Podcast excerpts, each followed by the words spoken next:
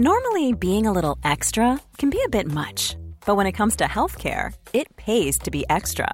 And United Healthcare makes it easy with Health Protector Guard fixed indemnity insurance plans. Underwritten by Golden Rule Insurance Company, they supplement your primary plan, helping you manage out of pocket costs without the usual requirements and restrictions like deductibles and enrollment periods. So when it comes to covering your medical bills, you can feel good about being a little extra. Visit uh1.com to find the Health Protector Guard plan for you. Bonjour, c'est Zoé de Louis. Ça fait maintenant deux ans que j'ai la chance de travailler pour Louis Média et que vous entendez ma voix sur vos podcasts préférés. Travailler pour quelque chose qui a du sens pour moi, c'est essentiel à mon épanouissement au quotidien. Et vous, comment se passe votre relation au travail? C'est plutôt épanouissant et enthousiasmant ou plutôt boule au ventre et des motivations? Si vous êtes dans le deuxième cas et que vous comptez chaque semaine le nombre de jours qui vous séparent du week-end ou des prochaines vacances, je vous recommande plus que jamais le parcours Chance, partenaire d'émotion. Chance est une communauté d'entraide professionnelle pour aider chacun et chacune à trouver sa place dans le monde du travail. La communauté Chance a une méthode unique qui a fait ses preuves. La première étape, c'est celle du bilan de compétences. En trois mois seulement, vous allez pouvoir redéfinir vos objectifs pro et renouer avec ce qui vous anime vraiment, avec l'aide d'un coach professionnel qui vous sera dédié. La deuxième étape, c'est celle du passage à l'action. Une fois votre projet défini, toute la communauté Chance sera à vos côtés pour donner vie à votre projet. Un collectif hyper engagé, prêt à vous épauler et à vous ouvrir son réseau. Si ce message résonne en vous, je vous invite à vous rendre directement sur le site chance.co pour faire le point gratuitement avec un conseiller et changer ce qui ne va pas ou plus dans votre vie pro. Bonne écoute Louis.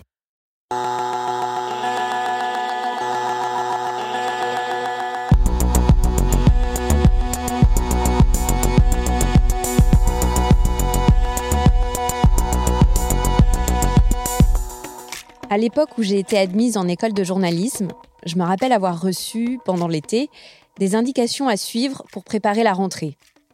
Parmi elles, il y avait l'obligation de créer, si ce n'était pas déjà fait, un compte Gmail, un compte Facebook, un compte Twitter, et puis deux ou trois autres encore, mais je me rappelle plus précisément lesquels. Être présent sur les réseaux sociaux était en quelque sorte une condition préalable à la formation au métier de journaliste. Ça devait nous servir à la fois à récolter de l'information, mais aussi à la mettre en valeur, et puis à nous démarquer nous-mêmes et à nous construire une identité sur Internet en tant que journaliste. Attention, hein, je crache pas dans la soupe. J'ai jamais autant utilisé les réseaux sociaux que pendant mes deux années de master en journalisme. Pour repérer des infos, pour euh, couvrir en direct des événements, pour enquêter sur tel ou tel sujet. La maîtrise de ces outils m'a énormément servi dans mon travail et me sert encore aujourd'hui. Mais maintenant que j'ai un peu plus de recul et d'expérience, je porte aussi un regard méfiant sur ces pratiques. Je vois comment tel tweet ou tel post peut parfois coûter la réputation, si ce n'est le job, de telle ou telle personne. Et parfois ça m'effraie un peu. C'est pourquoi, en fonction des plateformes, j'ai décidé soit de supprimer mon compte, tout simplement, soit de le réserver à un usage strictement privé, soit à un usage quasi exclusivement professionnel. C'est le cas de Twitter, par exemple, où par ailleurs je vois pas mal d'offres d'emploi circuler. Mais voilà, pour moi, cette façon de compartimenter mes usages m'aide à me protéger. Parce qu'au final, quand on doit maîtriser son image sur tous les fronts, c'est presque déjà un travail à plein temps. Dans cet épisode, le deuxième de notre mini-série sur les premiers emplois, pensé avec tapage, Adrien Nazelli nous parle de la place des réseaux sociaux dans le recrutement des jeunes et comment l'art de se mettre en scène peut devenir un réel atout professionnel. Vous entendrez Léna Jouot, 23 ans, qui a obtenu un poste après avoir posté un CV devenu viral sur les réseaux sociaux. Vous entendrez aussi Anna Fernandez, professeure associée à la Sorbonne Université en gestion et commerce, et autrice du livre Utiliser Internet et les réseaux sociaux pour trouver un emploi. Et puis Christophe Alcantara, enseignant-chercheur en sciences de l'information et de la communication à Toulouse et spécialiste de la réputation en ligne. Je suis Camille Maestracci, Bienvenue dans Travail en cours.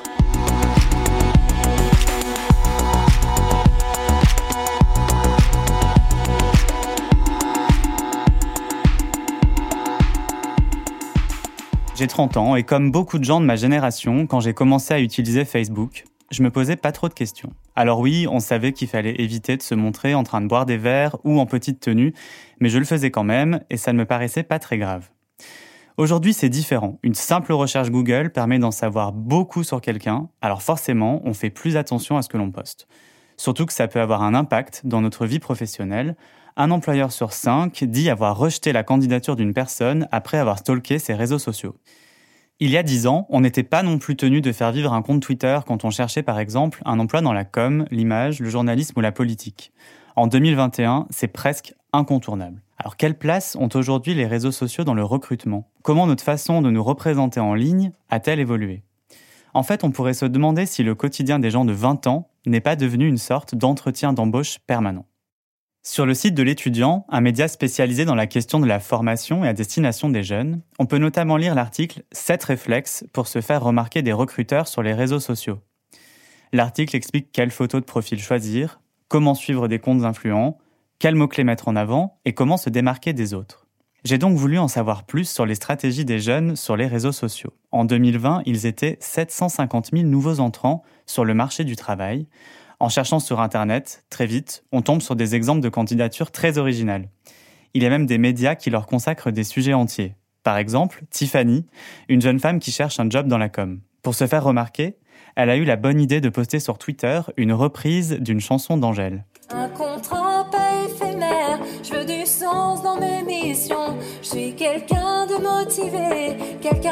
Très passionné. C'est oui ou bien c'est non.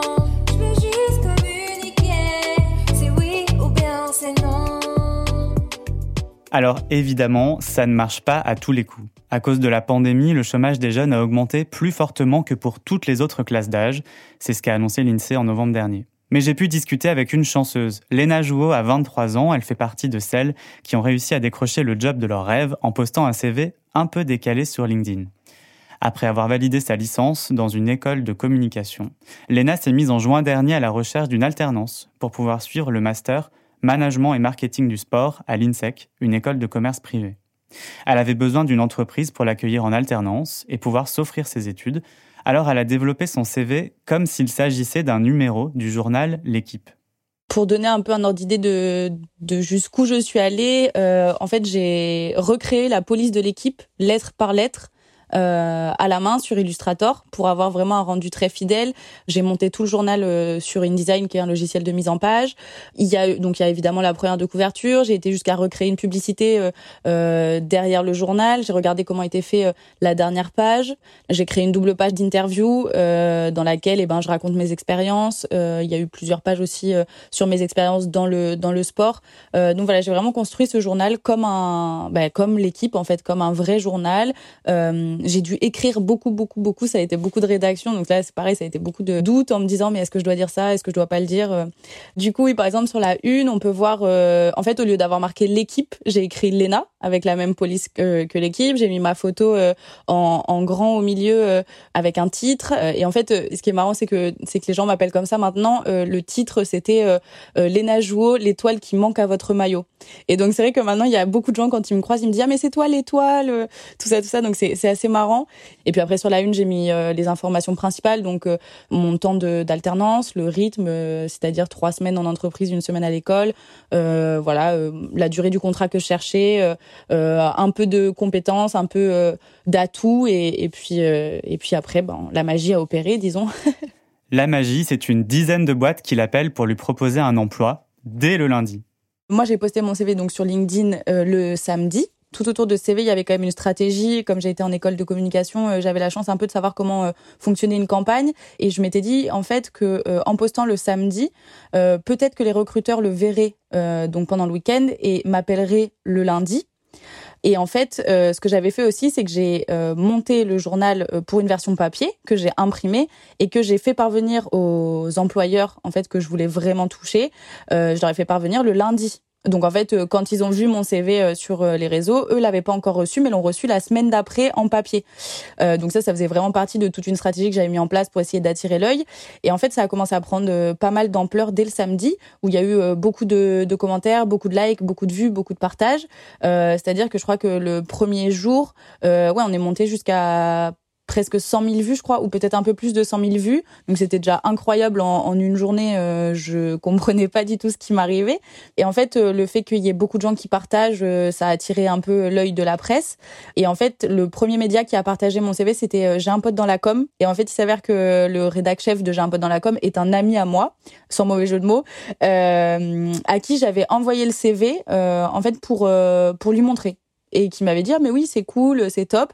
Et en fait sans me prévenir sans me demander euh, il a écrit un article à propos de mon CV le, jour même. Et donc euh, ça a été et là à partir de ce moment-là ça a pris une ampleur euh, énorme. Et, et c'est grâce à cet article je pense que derrière il y en a eu des dizaines et qu'il y a eu encore plus de partages. Moi je vois quand Valentin je l'ai au téléphone même encore aujourd'hui il me dit la publication de ton CV sur notre site c'est la publication la plus lue sur notre Instagram c'est la publication la plus likée c'est la publication donc en fait ça a été incroyable ça a généré énormément énormément de choses et donc bah voilà des partages et, et des gens si je puis dire euh, lambda ou, euh, ou, voilà qui n'ont pas de médias, euh, toutes ces personnes-là ont permis de générer un, un, relais média qui a été vraiment hyper important en fait. Mais à certains moments, Lena s'est retrouvée un peu dépassée par ce pouvoir des réseaux sociaux. Je suis pas influenceuse, j'ai pas voilà, moi j'étais une, fille qui faisait de la com et qui voulait bosser dans le sport. Point barre. Je suis ravie que ça soit passé comme ça, mais c'est vrai que que ça a été un peu un choc et en fait ça a même eu euh, des effets qui ont été assez négatifs parce que euh, étant donné que je savais pas gérer ça, parce que nous en fait à l'école ou même dans la vie on nous apprend pas à gérer euh, euh ben, un, une une montée de notoriété comme ça euh, d'un coup. Et en fait, ça a eu des effets, euh, c'est-à-dire que j'essayais de répondre à tous les gens qui m'envoyaient des messages, parce qu'il y avait les recruteurs, mais il y avait aussi des gens qui me félicitaient. Et en fait, je me couchais à 3 heures du matin je me réveillais dans la nuit parce que vraiment ça me ça me mangeait le cerveau et je, je lisais ce qu'on m'envoyait. Et, euh, et le matin à 7h ou 8h j'étais debout euh, en plus c'était une période du coup euh, où je travaillais pas encore parce que j'avais pas commencé mon stage. Donc en fait j'étais un peu en vacances mais c'était franchement c'était c'était c'était assez difficile. Et puis après à un moment j'ai craqué et je me suis dit bon donc voilà je me suis mise à pleurer. Ça a duré 10 minutes où j'ai j'ai pleuré toutes les larmes de mon corps parce que c'était trop de pression c'était dur il fallait que je choisisse où je voulais aller. Donc même ça, c'est pareil, c'est une situation qui est inédite. Moi, je pensais on allait me proposer peut-être un job et en fait ça n'a pas été peut-être ça a été on m'a proposé euh, euh, plusieurs jobs donc il fallait, voilà, ça a été beaucoup de pression. Et, euh, et après avoir craqué, voilà, je me suis dit, ok, maintenant, euh, eh ben, tu sais quoi, tu t'organises de telle et telle manière. Et donc j'ai réussi à m'organiser et un petit peu faire le tri euh, parmi tout ça. Et, euh, et en fait, je pense que les gens ont compris que euh, je pouvais pas leur répondre. Et j'ai essayé de répondre à un maximum de gens, mais je suis, je suis passée de trois demandes d'ajout sur LinkedIn à, à, à, à presque 20 000, de 80 followers sur Twitter à presque 7 000.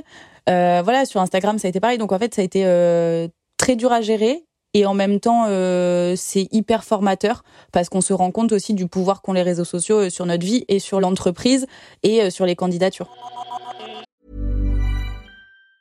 This Mother's Day, celebrate the extraordinary women in your life with a heartfelt gift from Blue Nile. Whether it's for your mom, a mother figure, or yourself as a mom, find that perfect piece to express your love and appreciation.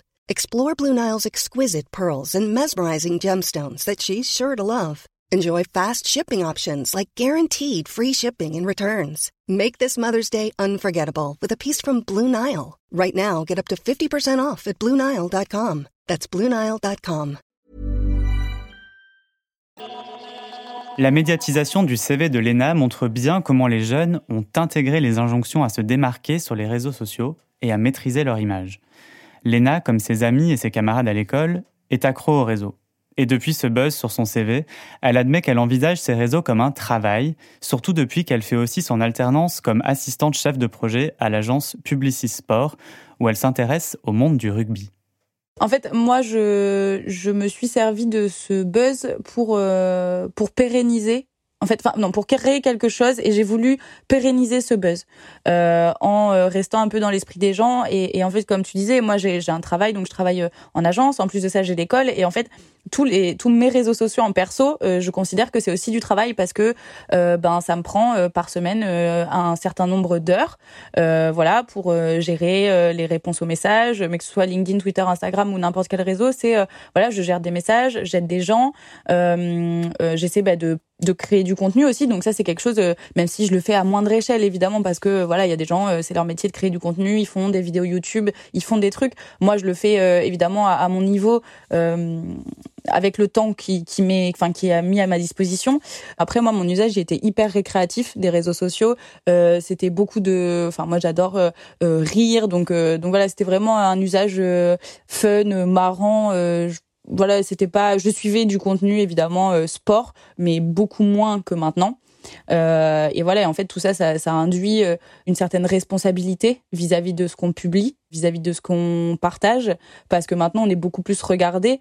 Et même si je compte pas changer euh, ma manière d'être euh, euh, voilà avant je pouvais me permettre euh, de publier je sais pas des bêtises.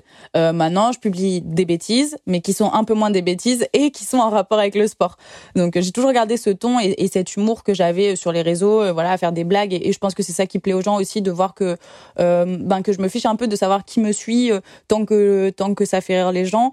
Après il y a des gens qui font plus plus attention que d'autres. Et c'est vrai que on se rend compte que de plus en plus, l'image qu'on renvoie sur les réseaux sociaux est importante. Alors, elle l'est dans une certaine mesure et dans une autre mesure, elle ne l'est pas. Il faut pas oublier que ça reste Internet, ça reste du digital et que il n'y a pas mort d'homme, c'est des réseaux sociaux. Donc personne ne va mourir si on ne poste pas une photo, personne ne va mourir si on ne fait pas ci, si on ne fait pas ça. Donc après, oui, évidemment, on est tous un peu euh, des produits des réseaux sociaux, mais après, ça dépend aussi euh, euh, la manière dont, dont on décide de le gérer. Gérer ses réseaux. Si ça a aussi bien marché pour Lena Jouot, c'est que cette jeune femme de 23 ans contrôle son image avec une apparente sérénité. Mais pour ceux qui n'y arrivent pas, il y a des spécialistes des réseaux, comme Anna Fernandez, professeure associée à la Sorbonne Université en gestion et commerce. Elle est aussi coach professionnel et des entreprises ou des particuliers font appel à elle. Pour Anna Fernandez, il ne s'agit pas de contrôler ou de gérer son image, mais plutôt de la soigner. Oui, moi, il est vrai que j'utilise plutôt euh, soigner son image. Et dans le vocabulaire, euh, on va dire, à la mode des réseaux sociaux, c'est soigner son e-réputation. Ça veut dire sur la réputation numérique. Concrètement, de savoir qu'est-ce que vous véhiculez comme image. Alors, je ne parle pas simplement de l'image en termes d'apparence, de photo. Euh, je parle en termes de propos. Je parle en termes d'image professionnelle, c'est-à-dire que vous êtes un jeune en recherche d'un stage, d'une alternance ou d'un premier emploi. Quelle est votre fonction? On doit pouvoir le lire sur les réseaux sociaux. Quelle est l'image? Là, je parle de l'apparence que vous véhiculez. Et puis, quel type de poste ou de publication vous partagez au sein de votre propre réseau, qui va donner, même si vous n'avez pas beaucoup d'expérience professionnelle, mais ça va vous cataloguer, étiqueter en tant que métier, le métier cible que vous êtes, comptable, commercial, euh, contrôleur de gestion. Anna Fernandez a publié en 2018 un ouvrage destiné aux jeunes diplômés utiliser Internet et les réseaux sociaux pour trouver un emploi. Elle y donne toute une série de conseils et parfois ils ne sont pas forcément intuitifs. Par exemple, ne surtout jamais avoir l'air d'être à la recherche d'un emploi. L'idée, c'est d'être plutôt un offreur de services et de prestations. C'est-à-dire que on pourrait penser, voilà, vous n'avez pas beaucoup d'expérience professionnelle, peut-être un ou deux stages, voire une alternance. Vous avez un parcours académique, mais en fait, vous êtes déjà en position de pouvoir euh, offrir vos compétences, c'est-à-dire de savoir qu'est-ce que vous pouvez apporter à une entreprise. Et donc, on dit que vous êtes toujours plus bankable, euh, plus apte à attaquer le marché de l'emploi si vous proposez vos compétences au lieu de dire tout simplement je suis en recherche d'un emploi, recherche d'un stage ou d'une alternance. Vous êtes contrôleur de gestion, vous avez vous savez élaborer des tableaux de bord, vous savez faire du reporting, vous savez travailler avec des équipes opérationnelles. Eh bien c'est ça que je dois lire sur votre profil sur les réseaux sociaux. Trouver un job sur les réseaux sociaux, c'est donc donner envie un peu à l'image des photos de paysages qu'on poste sur ses profils Facebook ou Instagram. D'ailleurs, LinkedIn n'est plus le seul réseau social qui compte dans l'image qu'on envoie aux recruteurs.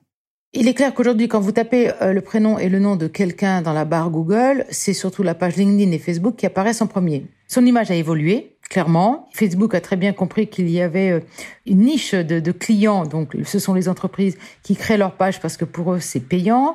Quand ils publient des offres d'emploi, c'est payant, donc il y a une manne d'argent euh, derrière, il y a une activité et surtout il y a un auditoire, donc des, des, personnes qui ont des comptes, des profils sur Facebook, bac à bac plus 2, qui, qui est leur, euh, leur cible. Donc, le fait d'être sur, sur Facebook, d'avoir une photo dite professionnelle, euh, de véhiculer des messages, voilà, sur un secteur d'activité, sur un métier, de faire attention à qu'est-ce qu'on dit ou qu'est-ce qu'on pense, voilà, ou à qu'est-ce qu'on aime ou on adore avec les petits émoticônes, euh, vous permet à un employeur aujourd'hui d'en savoir un peu plus sur vous, parce qu'il a reçu votre CV, il veut savoir voilà qui vous êtes, ou parce que vous avez mis des mots-clés, il n'a pas votre CV, il va tomber sur votre profil euh, Facebook, il va voir que vous êtes en recherche et il va vous demander le CV. Donc c'est une façon aussi de augmenter la visibilité de votre candidature, comme LinkedIn.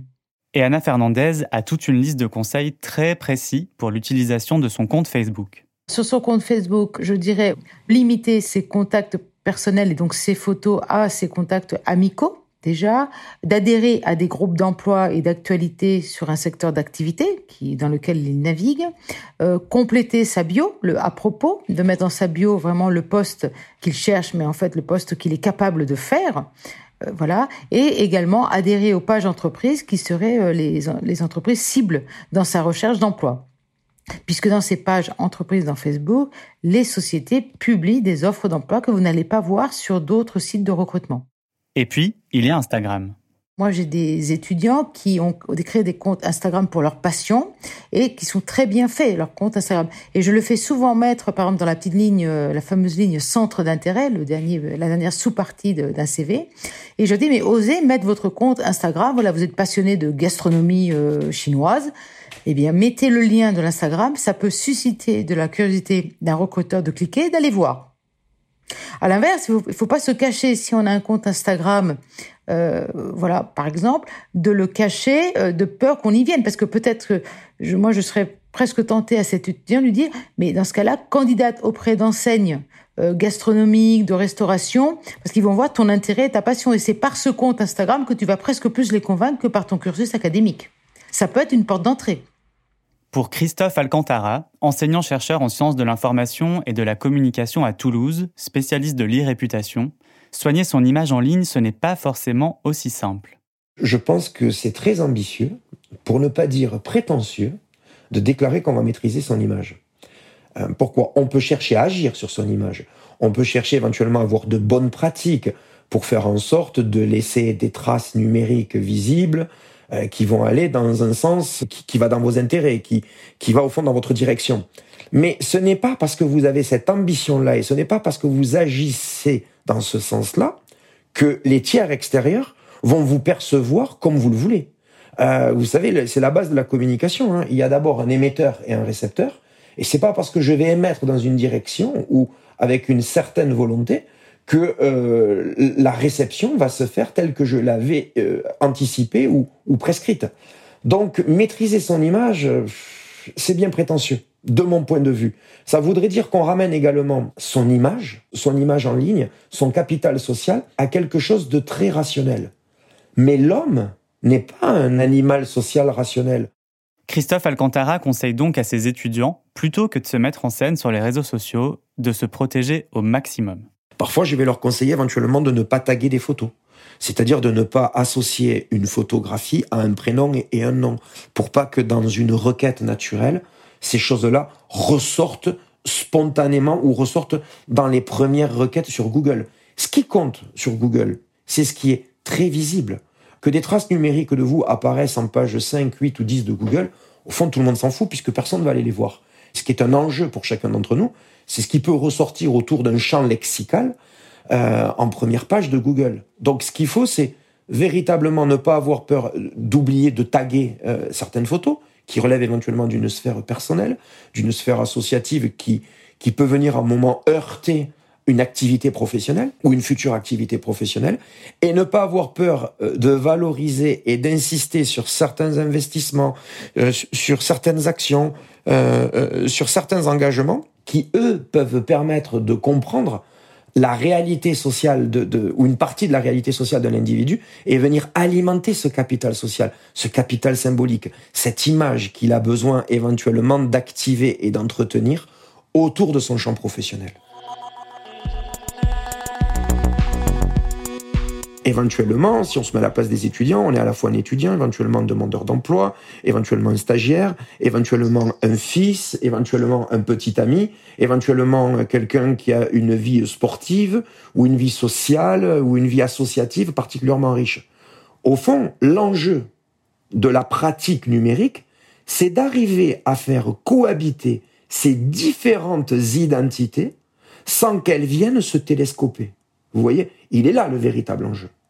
Et ça, ça me semble être le plus petit dénominateur commun que tout jeune diplômé doit avoir. Faire cohabiter ces différentes identités dans cette sphère numérique qui a tendance à faire converger et, à, se faire télescoper nos différentes identités.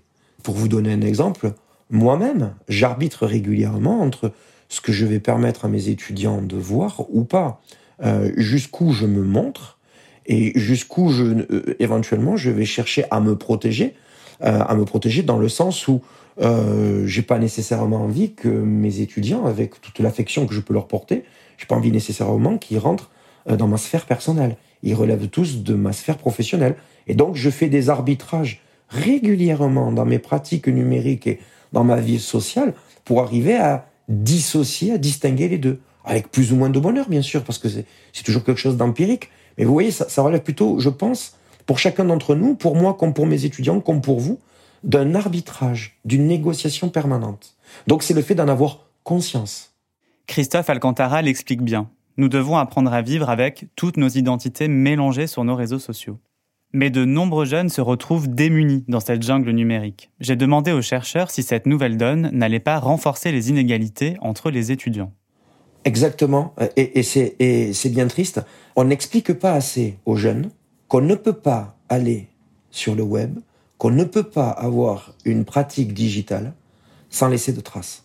On laisse en permanence des traces. Des traces qui sont parfois induites. Euh, c'est par exemple l'utilisation de votre smartphone qui va faire qu'en permanence on va connaître vos données de géolocalisation. C'est pas quelque chose que vous voulez, c'est pas quelque chose dont vous avez conscience, mais ce sont des traces induites. Et puis, je pense que l'éducation nationale a conscience des enjeux des réseaux sociaux. Par contre, l'éducation nationale ne met rien en œuvre pour former les élèves et plus tard les étudiants aux enjeux et aux pratiques des réseaux sociaux. Vous avez des effets de discours où on parle en ce moment du euh, harcèlement en ligne parce que c'est quelque chose qui relève souvent de faits divers qui deviennent tragiques. Donc il faut que le politique se l'approprie parce que on est au fond dans les bons sentiments. Mais dans la réalité des faits, que ce soit l'enseignant ou que ce soit l'élève, euh, pour parler du second degré, ils sont laissés face à eux-mêmes. C'est pas l'outil qui pose problème, euh, ce sont les pratiques qui posent problème. Et, et malheureusement, les gens doivent, si j'ose dire, s'éduquer par eux-mêmes, doivent euh, euh, développer, euh, une, mettre en œuvre une acculturation qui malheureusement ne vient pas de l'éducation nationale et je trouve ça assez, assez triste. Si l'éducation nationale est à la traîne, Anna Fernandez observe que les formations post-bac forment de plus en plus aux réseaux sociaux. Pour elle qui coach des étudiants, les réseaux sont un outil dans lequel il faut investir parce qu'ils vont nous accompagner tout au long de notre vie. Selon elle, il faut les entretenir en permanence. Les réseaux sociaux type euh, voilà Twitter, Facebook, Emploi et puis euh, LinkedIn ne sont pas simplement la boîte de sauvetage quand j'ai besoin de trouver un job ou un stage ou une alternance. Euh, oui, c'est un outil aujourd'hui pour les trouver, mais quand on est, quand on a trouvé son emploi, son stage ou son alternance, je préconise à tous, c'est vraiment d'entretenir euh, leur profil et leur compte, euh, parce que ça se voit. Voilà, si vous faites appel à votre réseau simplement quand vous en avez besoin, vous n'êtes pas non plus utile au propre réseau, à votre propre réseau. Donc, quand on est en poste, il faut savoir l'entretenir, publier, commenter, demander des nouveaux contacts, donner de vos nouvelles, faire part de vos succès et résultats. Euh, faire part de, de, nouvelles recherches, faire part euh, que votre société, votre équipe ou votre service recrute. Donc, euh, il faut pas oublier, de, faut pas s'endormir avec les réseaux sociaux et surtout ne les réveiller que quand on en a besoin, parce que le motif des réseaux sociaux, c'est donner pour recevoir. Ok, je suis en recherche, je le fais savoir et je prends des contacts et je fais, je prends des contacts avec des facilitateurs qui vont m'ouvrir la porte des recruteurs. Je suis en poste, moi-même, je rends l'appareil à mon propre réseau. On me contacte, on me demande d'être facilitateur, je le suis. C'est pas simplement d'être, de l'utiliser et pas vous de vous rendre utile à votre propre réseau. Parce que ça se sent. Les gens que, voilà, qui, un peu comme les amis qui font appel à vous quand ils en ont besoin, mais qui vous n'avez pas du tout de nouvelles quand ils n'ont pas besoin de vous. Eh ben, les réseaux sociaux, c'est la même chose. Mais alors, si on n'a pas envie d'investir autant de temps et d'énergie dans nos réseaux sociaux, est-ce qu'on a quand même encore une chance de trouver un travail? Je dirais, ça dépend de l'univers professionnel dans lequel vous êtes. Il y a des univers professionnels où le fait euh, encore, peut-être que dans 3 ans, 5 ans, je vous dirai pas la même chose, mais il y a encore des univers professionnels où le fait de ne pas être visible sur le web n'a pas forcément un grand intérêt.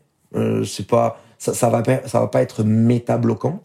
Mais euh, par contre, aujourd'hui, si vous voulez travailler dans le digital, si vous voulez être web développeur et si vous voulez travailler dans la communication, le fait de pas avoir de profil euh, sur des réseaux sociaux, en particulier les réseaux sociaux professionnels, euh, c'est plus qu'handicapant. Ça vous exclut. Donc aujourd'hui, il y a euh, certains secteurs d'activité, bien évidemment, où le fait de ne pas être présent, de ne pas avoir une présence numérique, euh, devient suspect et voire même devient, euh, devient stigmatisant. Oui, ça oui. Alors, on reste sur les réseaux sociaux, malgré tout, en espérant peut-être, un jour, faire le buzz comme Lena et avoir 10 recruteurs au téléphone après avoir posté son CV. Mais ce qui est sûr, c'est que les réseaux sociaux apparaissent de plus en plus tels qu'ils sont dans la vie des jeunes, un véritable travail. Vous venez d'écouter Travail en cours. Si vous voulez nous raconter une histoire à propos de votre travail, vous pouvez nous écrire à hello at. Cet épisode a été tourné et écrit par Adrien Nazelli. Louise Emerlet est chargée de production. Cyril Marchand était au montage et à la réalisation. La musique est de Jean Thévenin et le mix a été fait par Olivier Baudin. Marion Girard est responsable de production et Maureen Wilson, responsable éditoriale. Mélissa Bounois est à la direction des productions et Charlotte Pudlowski à la direction éditoriale. Vous pouvez nous retrouver là où vous avez l'habitude d'écouter vos podcasts Deezer, iTunes, Spotify, SoundCloud. Vous pouvez aussi nous laisser des commentaires et des étoiles. Et si l'épisode vous a plu, n'hésitez pas à en parler autour de vous. Et si vous aimez ce podcast, découvrez les autres podcasts de Louis Émotion, le Book Club, Injustice, Passage. À bientôt!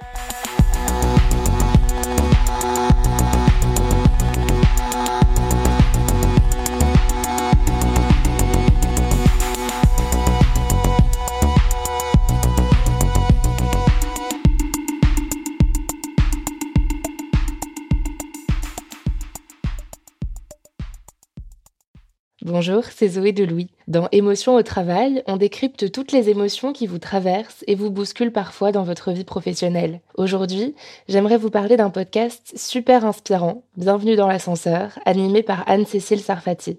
Dans chaque épisode, elle reçoit des personnes au profil varié, médecins, responsables commerciaux, chefs d'entreprise, qui ont su gravir l'ascenseur social. Parti de rien, il et elle partagent leur parcours, leurs rêves, leurs doutes, leurs émotions dans lesquelles vous vous reconnaîtrez sûrement, et donnent des conseils pour oser monter dans l'ascenseur social quand on n'y croit pas pour soi-même. Alors allez découvrir ces belles histoires de réussite en écoutant Bienvenue dans l'ascenseur, disponible sur toutes les plateformes. Merci à Bienvenue dans l'ascenseur pour leur soutien, et bonne écoute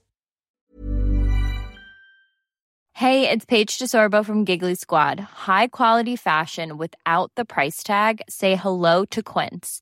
I'm snagging high-end essentials like cozy cashmere sweaters, sleek leather jackets, fine jewelry, and so much more. With Quince being 50 to 80% less than similar brands. And they partner with factories that prioritize safe, ethical, and responsible manufacturing. I love that. Luxury quality within reach. Go to quince.com slash style to get free shipping and 365 day returns on your next order. Quince.com slash style.